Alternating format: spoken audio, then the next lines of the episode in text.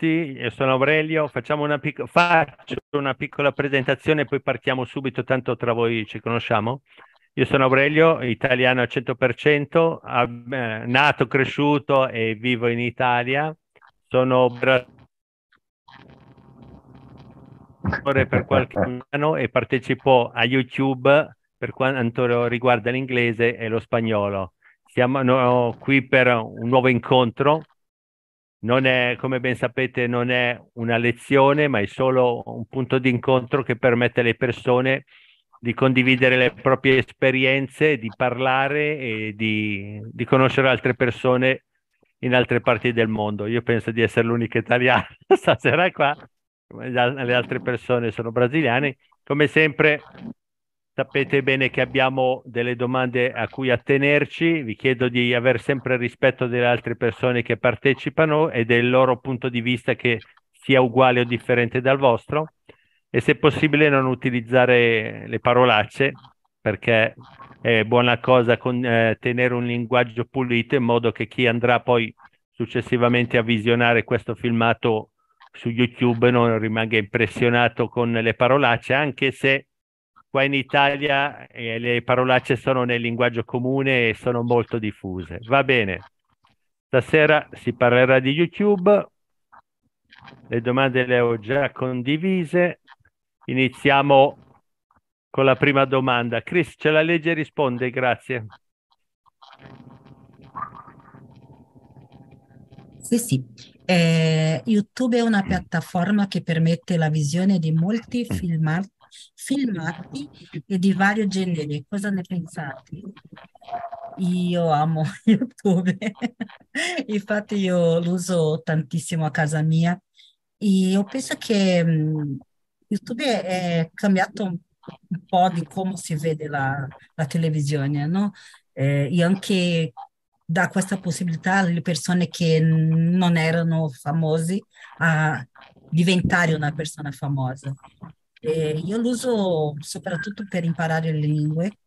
Io penso che quando è cominciato questo, no, questa opportunità di vedere YouTube per imparare le lingue, ad esempio, è come è stato, non so se c'è questa parola, democratizzazione anche de, della, eh, dell'apprendimento, no? Perché una persona che non può pagare o non, non, ha tempo di andare a un corso può imparare tantissimo su YouTube, eh, oltre a divertirsi, no? Quindi mi piace tantissimo YouTube. Va bene, grazie. Vittoria, prego.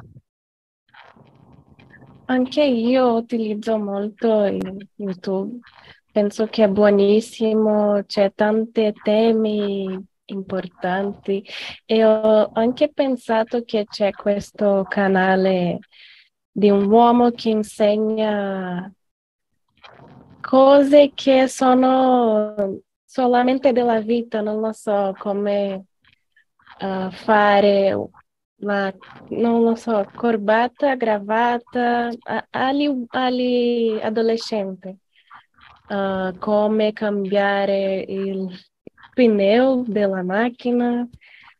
E c'è tante possibilità per insegnare le cose e, e mostrare cose che possono essere uh, rilevanti, rilevanti per le persone.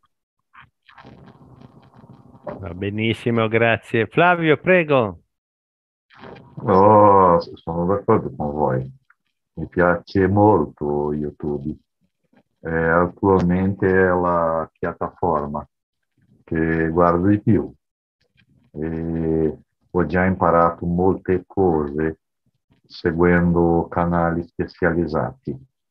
Eh, per, ad esempio, eh, durante la pandemia ho sviluppato il mio italiano usando YouTube eh, ho imparato a cucinare, eh, ho imparato eh, la, la, fotografia, ho, ho, comprato una macchina fotografica e ho allenato da, da, da, da finestra del mio appartamento. Bellissima foto, bellissima. E quindi eh, eh, sicuramente eh, YouTube eh, ho fatto io vedere, eh, vedere meno la TV convenzionale e oggi eh, con la mia smart TV facile, facilissimo eh, connettare eh, diversi contenuti, che mi interessano e, è questo.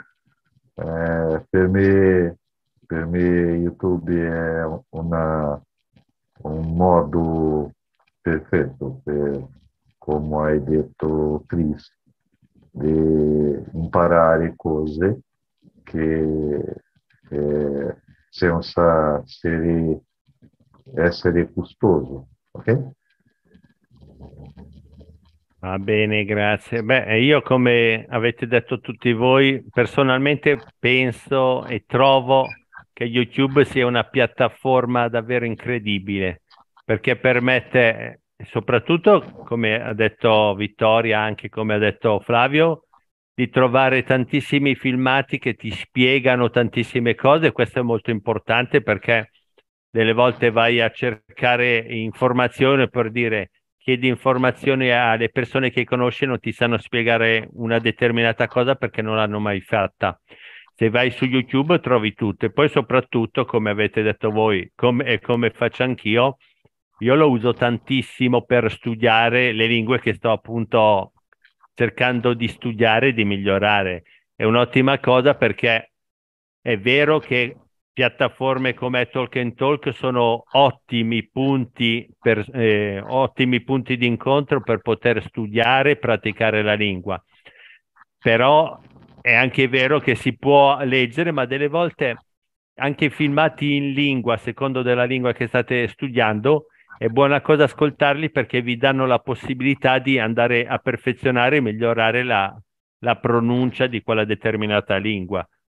Io devo dire come ha fatto anche Flavio, personalmente noi nella nostra famiglia abbiamo eliminato il televisore, anche se purtroppo continuiamo a pagare le tasse perché lo Stato italiano ti obbliga a pagare le tasse. Io lo dico sempre, è una specie di tangente che sei obbligata a pagare, prima di tutto perché i canali delle nazionali fanno pietà, per non dire schifo e poi per il fatto che eh, io non la sto più guardando, l'ho lì sul mobile spenta perché certo non la vado a buttare perché funziona e mi tocca comunque pagare. Però a parte questo, noi abbiamo deciso di spegnere la televisione per poter stare a parlare tra noi mentre siamo a tavola come si faceva negli anni passati quando non c'era la televisione e poi comunque abbiamo modo di guardare un film o un programma che sia di nostro gusto senza avere l'interruzione della, tele- della televisione, della pubblicità,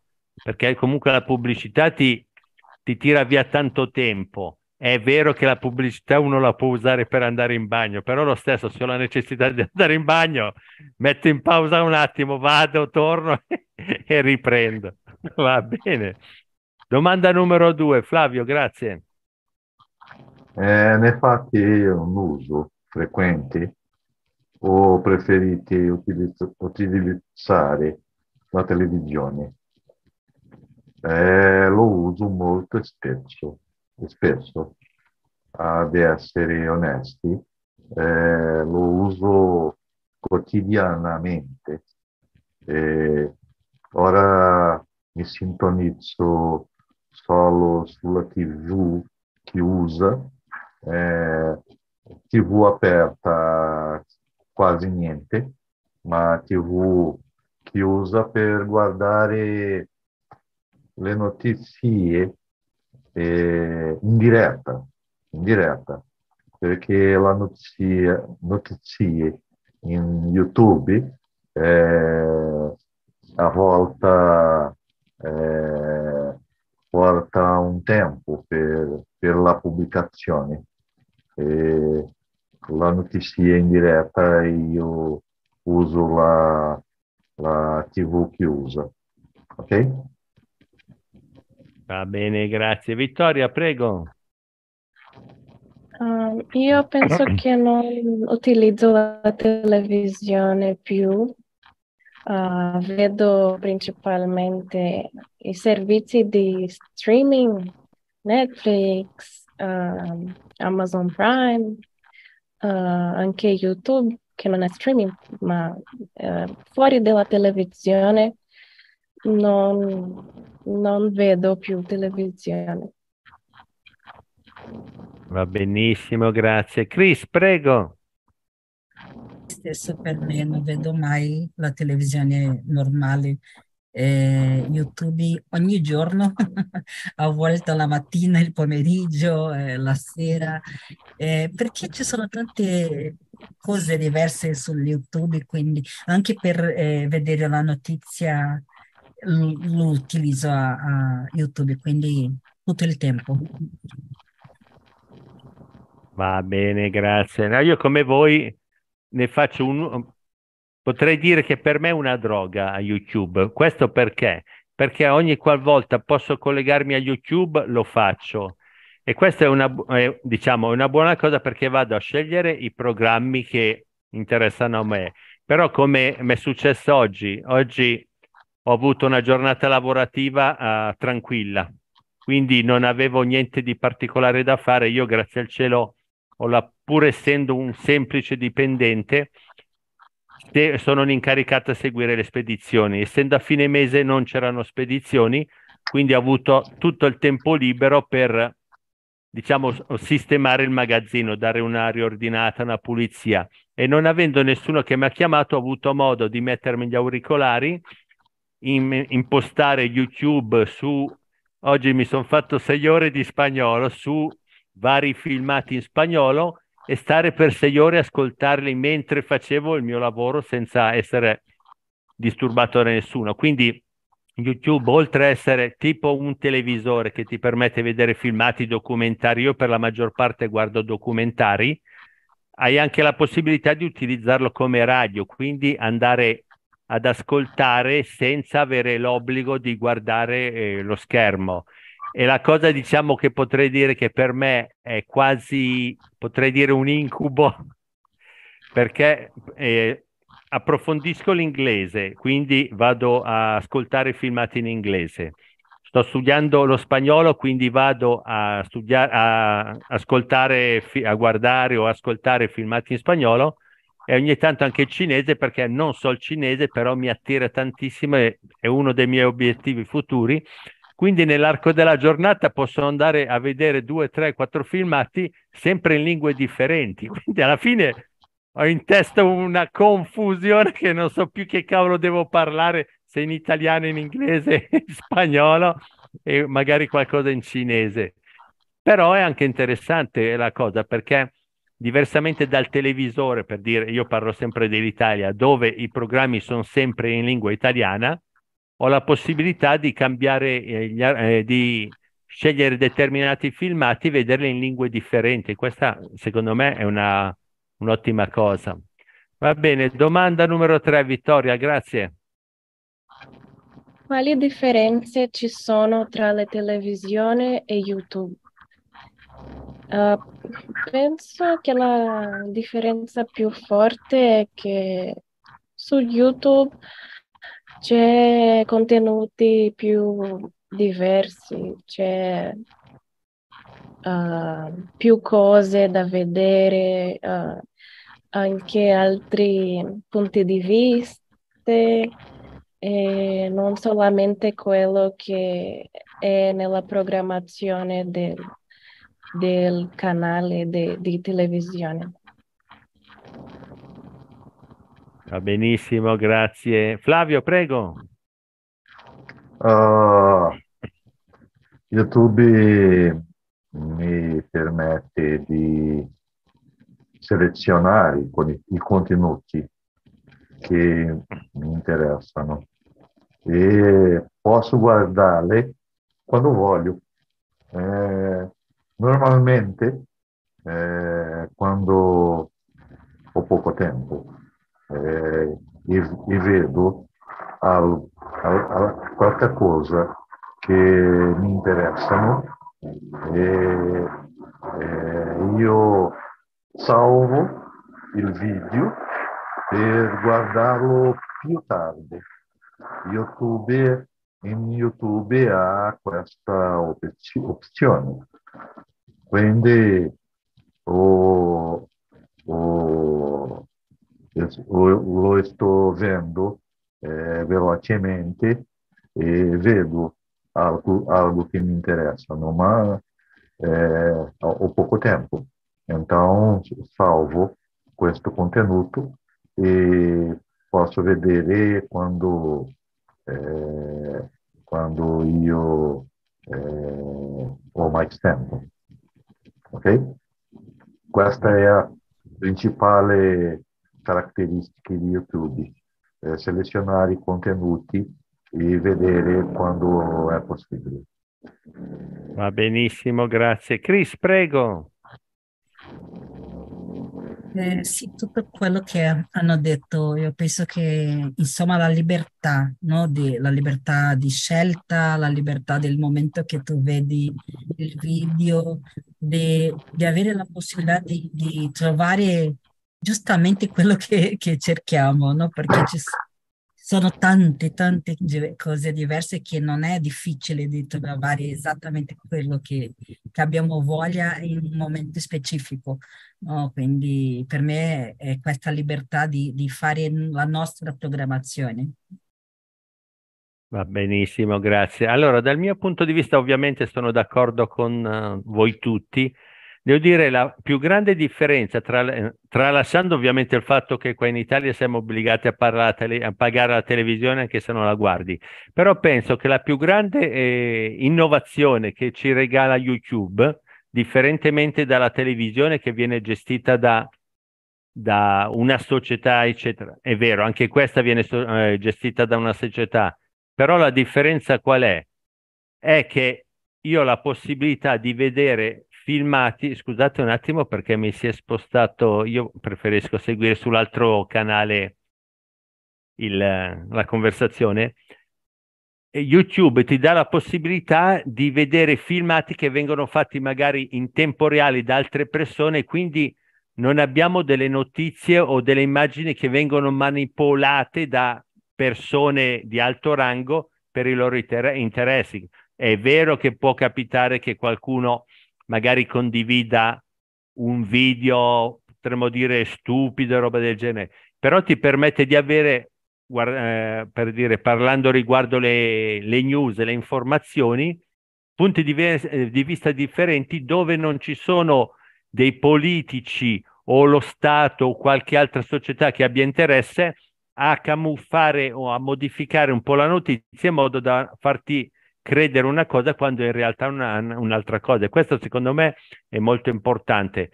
Io faccio questa associazione di YouTube come succede per Facebook. Molte, io ho Facebook. Molte persone dicono che sia una stupidaggine.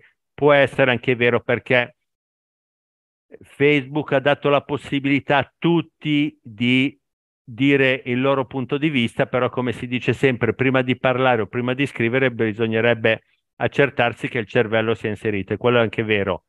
Però anche su YouTube, eh, anche su Facebook, abbiamo la possibilità di condividere con altre persone sentire pareri differenti di altre persone riguardo a determinate notizie, sapendo che eh, sono quelle le, le, è quella la realtà. Io mi ricordo adesso, non, non mi ricordo se è stato l'anno scorso o l'altro, in televisione parlavano dicendo che qui in Italia c'era una forte siccità, che i torrenti, i canali, i fiumi avevano poca acqua, eccetera, e c'erano delle persone qua in Italia che condividevano i filmati momen- sul momento facendo vedere che l'acqua c'era. Quindi i telegiornali, la televisione ci stava dando delle informazioni, diciamo, un po' differenti per far credere che fossimo in una situazione di crisi quando poi non eravamo. E lo stesso ho avuto modo io perché dove abito io sono in mezzo a, due, a un fiume, a un torrente,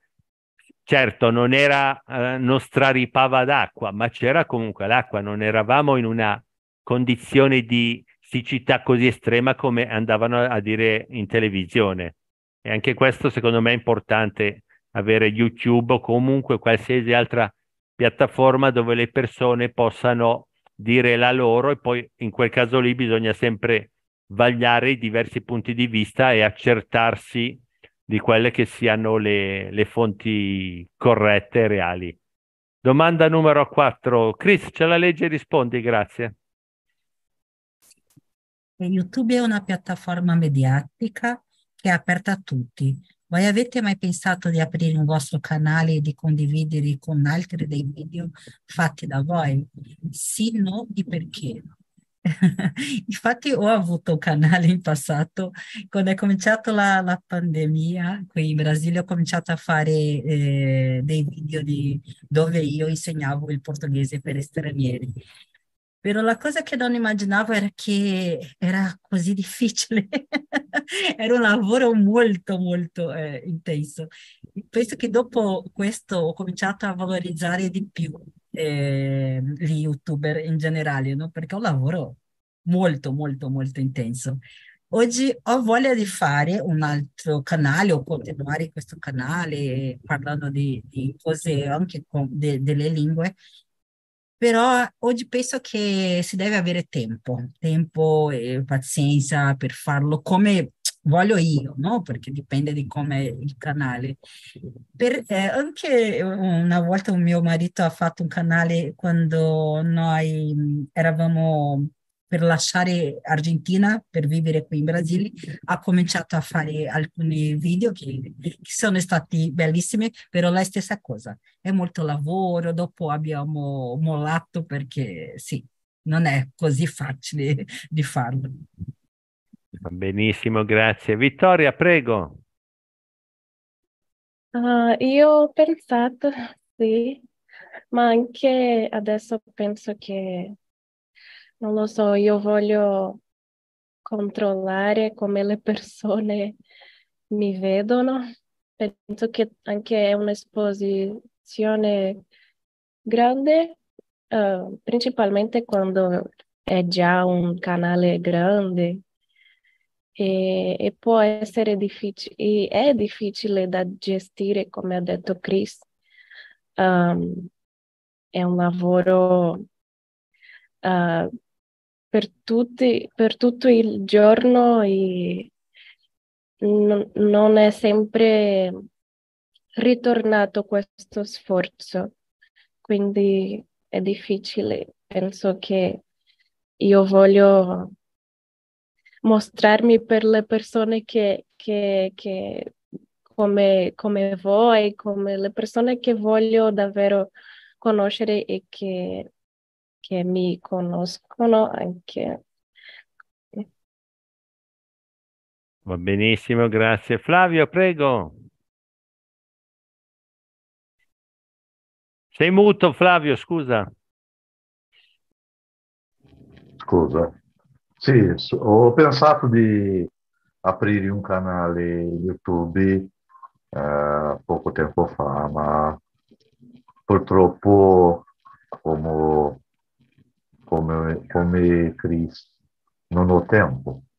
E magari quando andrò in pensione eh, potrò aprire un canale con, con una qualità minima perché oggi eh, eh, i, i youtuber non sono solo, ha sempre una squadra dietro, una persona che fa la sceneggiatura, un'altra che fa la edizione del video.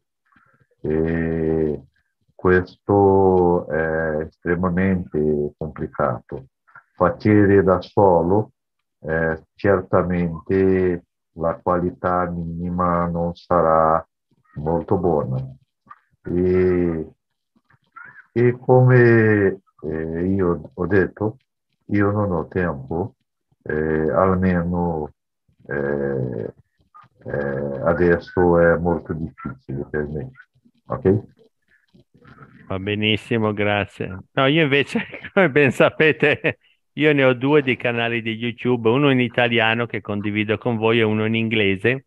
Quello di, in inglese l'ho fatto più che altro per condividere la mia passione e per prendere sempre più pratica con l'inglese, quindi mi crea qualche difficoltà, però riesco a essere costante.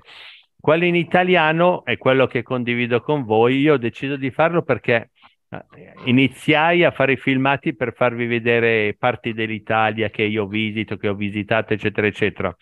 A un certo punto mi trovai che parlando con mia moglie dissi, caspita, però mi dispiace andare a cancellare questi filmati perché sono belli, eppure se non si vede la mia persona perché non è il soggetto principale del canale, ma è l'Italia, sono bei ricordi perché fa vedere cosa noi insieme abbiamo visitato, comunque io da solo, con mio nipote, eccetera. Quindi ho deciso di fare questo canale di YouTube anche per aiutare voi a vedere i posti, a sentire il parlare dell'Italia, eccetera, eccetera.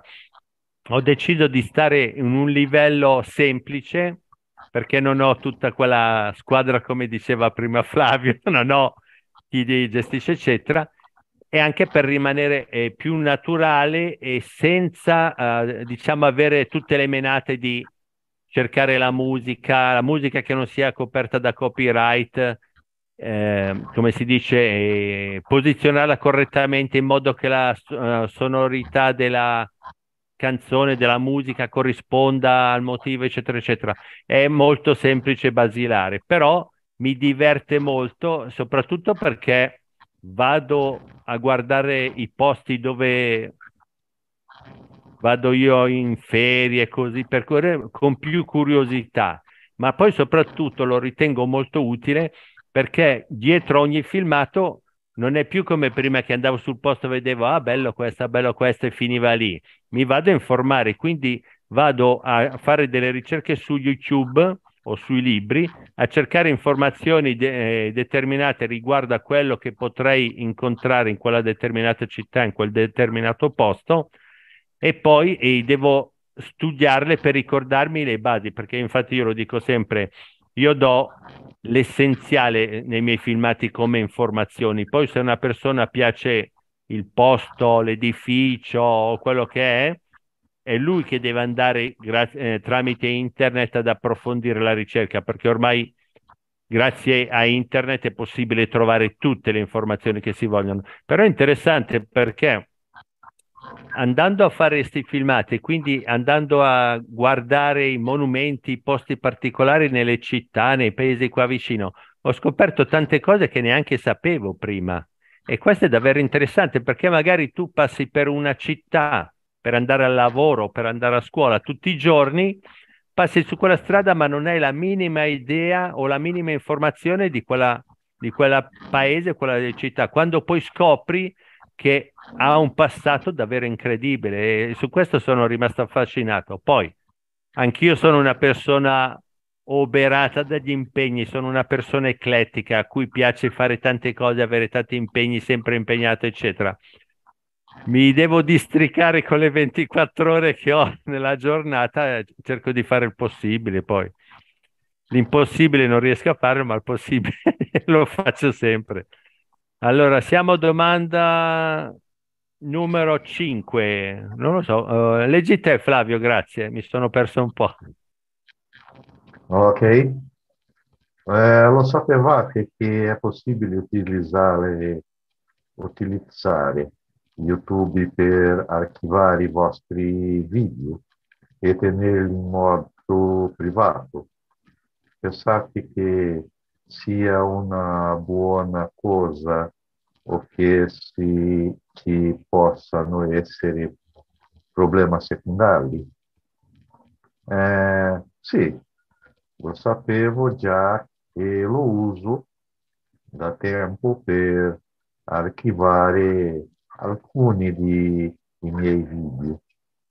Credo che se si mantiene una modalità di sicurezza minima, eh, difficilmente eh, si avranno problemi secondari. Ma eh, io prefer- preferisco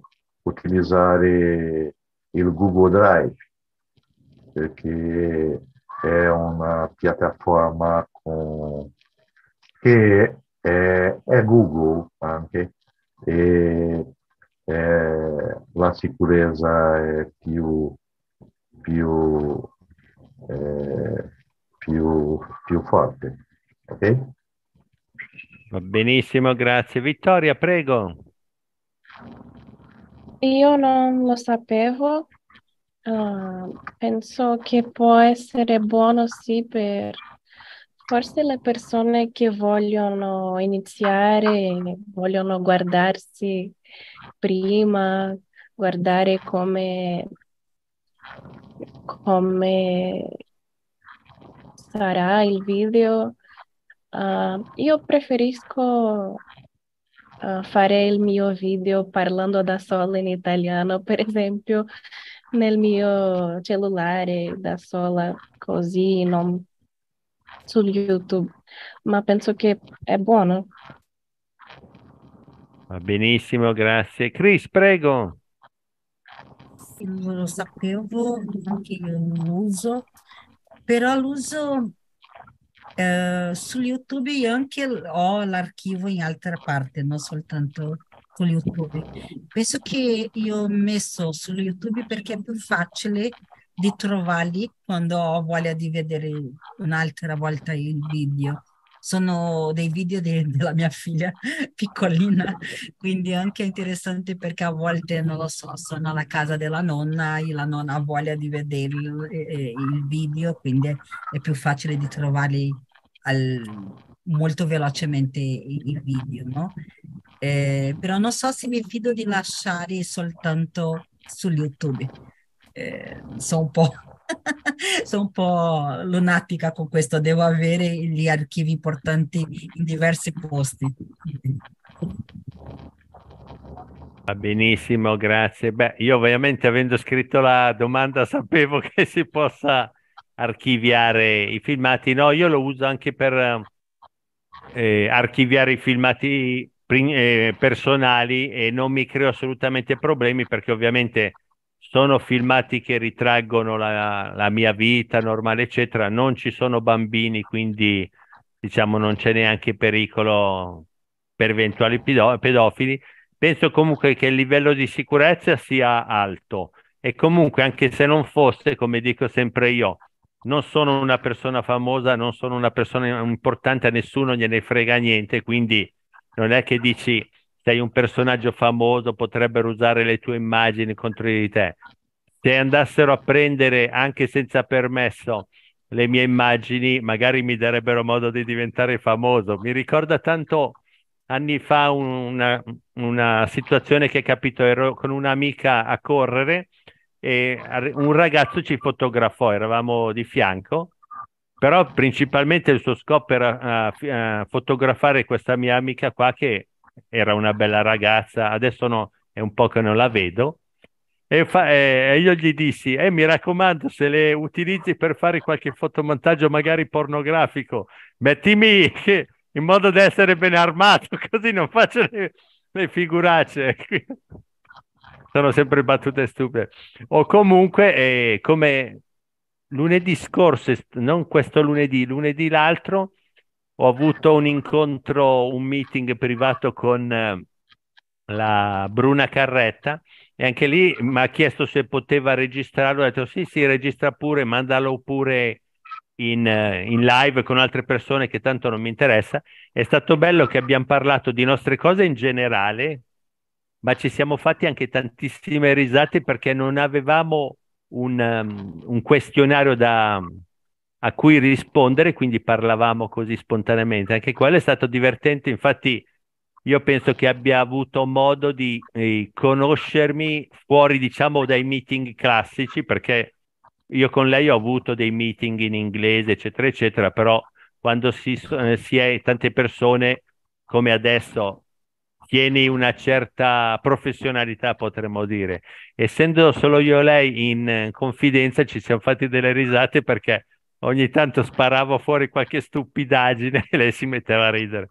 È stato un bellissimo meeting, anche quello, gliel'ho detto, se lo devi pubblicare sia per far pubblicità dei meeting su Talk and Talk o in qualsiasi altra cosa, vai liberamente, tanto non ho problemi. Magari sarebbe l'occasione o la fortuna di diventare famoso e avere uno stipendio come Dio comanda. Va bene, domanda numero 5 l'abbiamo fatta, domanda numero 6. Vittoria, ce la leggi e rispondi, grazie. Pensate che sia meglio archiviare i propri video sul vostro computer o su un sistema esterno adesso? Per me è meglio archivia- archiviare sul mio computer. Penso che, non lo so, può essere buono perché a volte la nuve, la nuvola del cellulare è un po' uh, confusa e può essere una buona piattaforma per lasciare il video, ma io penso che c'è altre pi- piattaforme che sono migliori per questo. Va benissimo, grazie. Chris, prego. In generale mi piace avere il video più re- recente, non so se si dice così, sul computer perché possibilmente vorrei vederli più volte perché l'ho fatto da poco tempo, però dopo penso che sia meglio me- metterlo in un altro sistema per, per non utilizzare lo spazio del, del computer, no? Per una questione di funzionare bene il computer. Però un po' di resistenza in generale a, non soltanto con i video, però anche con i documenti. È così facile di averli nel computer, quindi mi, mi vuole, eh, ci vuole un po' di tempo per eh, permettere di metterli in, un altro posto che sia più difficile da avere l'accesso a volte. Va bene, grazie. Flavio, prego. Eh, io sono ancora uh, un po' sospettoso del sistema esterno Scusa. Io sono un ingegnere, pertanto eh, eh, eh, credo che la tecnologia è sicura, ma io sono una persona vecchia e ogni, ogni vecchio é, suspeitoso com a tecnologia. É, ma ora, como ho detto, é, una conto e uso molto eh, il Google Drive e anche ho, ho un spazio nello sistema Norton che è molto sicuro. Quindi eh, normalmente quando io faccio un viaggio le persone mi chiedono eh, co- come, come, è stato la sua viaggio e io eh, eh, bisogno di mostrare, mostrare la foto, il video e io mantengo un, un, sistema esterno perché è veloce e posso ripetere eh, eh, diversi, eh, molta, molti, molti, molte volte. Eh, ma per eh, documenti e per eh, cosa molto importante io mantengo in in un, in un sistema interno, perché credo che è, è più sicuro. Ok? Va bene, grazie. No, anch'io prefer- come ho detto, archivio i filmati anche su YouTube, però come diceva Chris e come avete detto tutti voi, ho l'abitudine di duplicare sia documenti che foto che filmati su delle unità esterne per salvaguardarle nel caso in cui potesse succedere qualcosa. Forse io sono davvero esagerato perché io addirittura le triplico le cose. Io faccio in modo di avere sempre un hard disk esterno a portata di mano che abbia tutte le informazioni. Uno messo da un'altra parte nella casa perché nel caso in cui dovessero entrare i ladri che mi portano via il computer ho comunque un'unità da parte con solo le mie foto, le mie informazioni, eccetera. E ho poi un'altra unità a casa dei miei genitori, quindi lontano da qua, perché questa è assurda. Però dico, dovesse cadere un aereo su casa mia o su casa dei miei genitori, si salvano dall'altra parte. Questo perché? Non perché sono delle, fo- delle informazioni o delle foto, dei filmati di importanza nazionale, ma per me nella loro semplicità sono importantissime perché raccontano la mia storia passata, quindi sono bei ricordi, differentemente da come era in passato quando non c'era il digitale che si stampavano le foto e poi si tenevano i negativi nel caso in cui si rovinassero le foto eh, per poter fare delle copie. Per me fanno, hanno un'importanza enorme perché raccontano tutta la mia storia passata che diciamo la potrei rivivere ma non sarebbe mai lo stesso di come passate per dire sono stato a Roma, ho fatto delle foto, sì, bel momento, le perdo. Posso sempre ritornare a Roma, ma non sarà più la medesima situazione, non succederanno più le stesse cose che sono successe in quel momento, quindi non, eh, non avendo più le foto non mi, per, mi, permetterebbe di avere dei ricordi che potrebbero comunque essere leggermente distorti da quello che, erano, che furono nella realtà, per questo preferisco sempre fare le coppie. E grazie al cielo adesso con questi sistemi di unità esterni e col fatto che eh, la duplicazione si possa fare velocemente, nel giro di pochissimo tempo riesco sempre a aggiornare tutti, tutte le mie unità esterne. Normalmente lo faccio ogni due o tre mesi in modo da che se dovesse succedere qualcosa le informazioni perse sono pochissime. Allora, vi ho condiviso anche le ultime domande, anche se non riusciremo a farle tutte. Numero 7, Flavio, prego. Uh, a parer vostro, a parer vostro, sarebbe possibile aprire un canale e avere una rendita cospicua che vi permetta di farlo come lavoro a tempo pieno?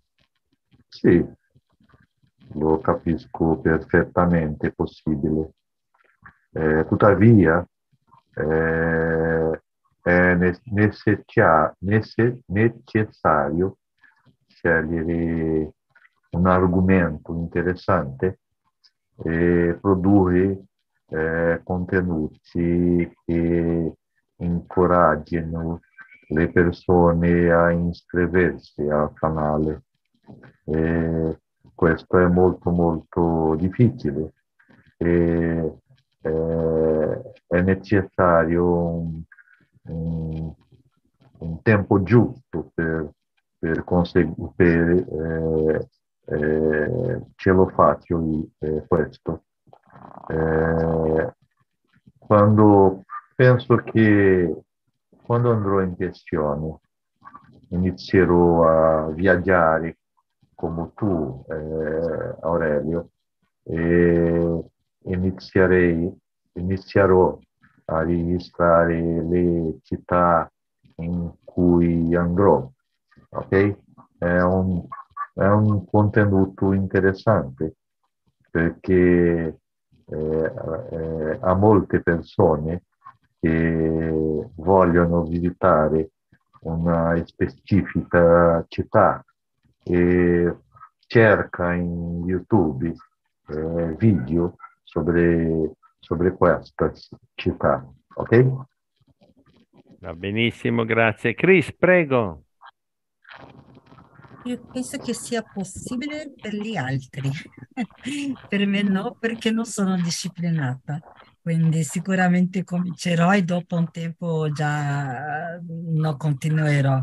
Però sì, io penso che è molto importante eh, avere anche mh, carisma, no? Essere carismatico, perché ci sono dei youtuber che a volte non è che dicono cose così importanti, però hanno questo carisma e può eh, avere tanti, tanti, non so come si dice, seguitori, no, questo è portoghese, credo, persone che lo vedono. Eh, però, quindi sì, penso che sia molto possibile oggigiorno, però si deve avere molta disciplina, carisma, un talento per questo e, e fare eh, scegliere una cosa, come ha detto Flavio, eh, viaggi in generale è una cosa che le persone piacciono di, di vedere, quindi scegliere bene eh, l'argomento è anche molto importante. Va benissimo, grazie. Vittoria, prego. Uh, io penso che sia possibile, sì, ma come ho detto in, in un'altra domanda, è difficile perché oggigiorno c'è questo dell'algoritmo, c'è molte persone che insegnano come lavorare con l'internet. Penso che non sia facile perché c'è tante persone che lo fanno, quindi è una competenza competizione um, per avere una rendita. Cosa significa cospicua? Vuol dire molto gra- gro- grande. Ah, sì, quindi per avere una rendita grande non è facile, è molto lavoro, è molto sforzo. Va bene, grazie. Beh, anch'io come tutti voi è possibilissimo, senza ombra di dubbio, perché ci sono informazioni su internet dove raccontano proprio di alcuni youtuber che sono riusciti a crearsi, potremmo dire, un impero, un lavoro che gli permette di vivere tranquillamente e agiatamente. Io penso che tutto dipenda, come diceva Chris, sia da com'è il youtuber che si va a imporre alle persone, ai suoi spettatori, sia l'argomento trattato. Se la persona riesce a trovare un argomento che sia di interesse generale e che quindi attiri molto l'attenzione, senza alcun dubbio, questo permetterà ai suoi video di essere condivisi il più possibile, quindi arrivare alla portata di tantissime persone. Sta tutto lì, riuscire a beccare un argomento che sia di interesse comune e avere anche le, la possibilità e le capacità di gestirlo in modo da attirare più pubblico possibile. La cosa è difficilissima e purtroppo non tutti riescono, però io penso che l'importante sia quello, almeno io parlo nel mio caso, l'importante sia divertirsi e fare qualcosa che comunque, parlando nel mio caso, mi avendo YouTube, dovendolo gestire dovendo studiare molte cose, mi diverte perché mi dà anche la possibilità di andare a scoprire, studiare nuovi programmi, nuove applicazioni del computer, del cellulare e prima magari le guardavo ma neanche non, non mi interessavano, non, va, non andavo ad approfondire l'argomento, mentre adesso vado ad approfondire, vedo le differenze tra un programma e l'altro, poi se sarà sarà, comunque vedremo poi in futuro. Va bene, siamo arrivati ormai a pochi minuti dalla fine.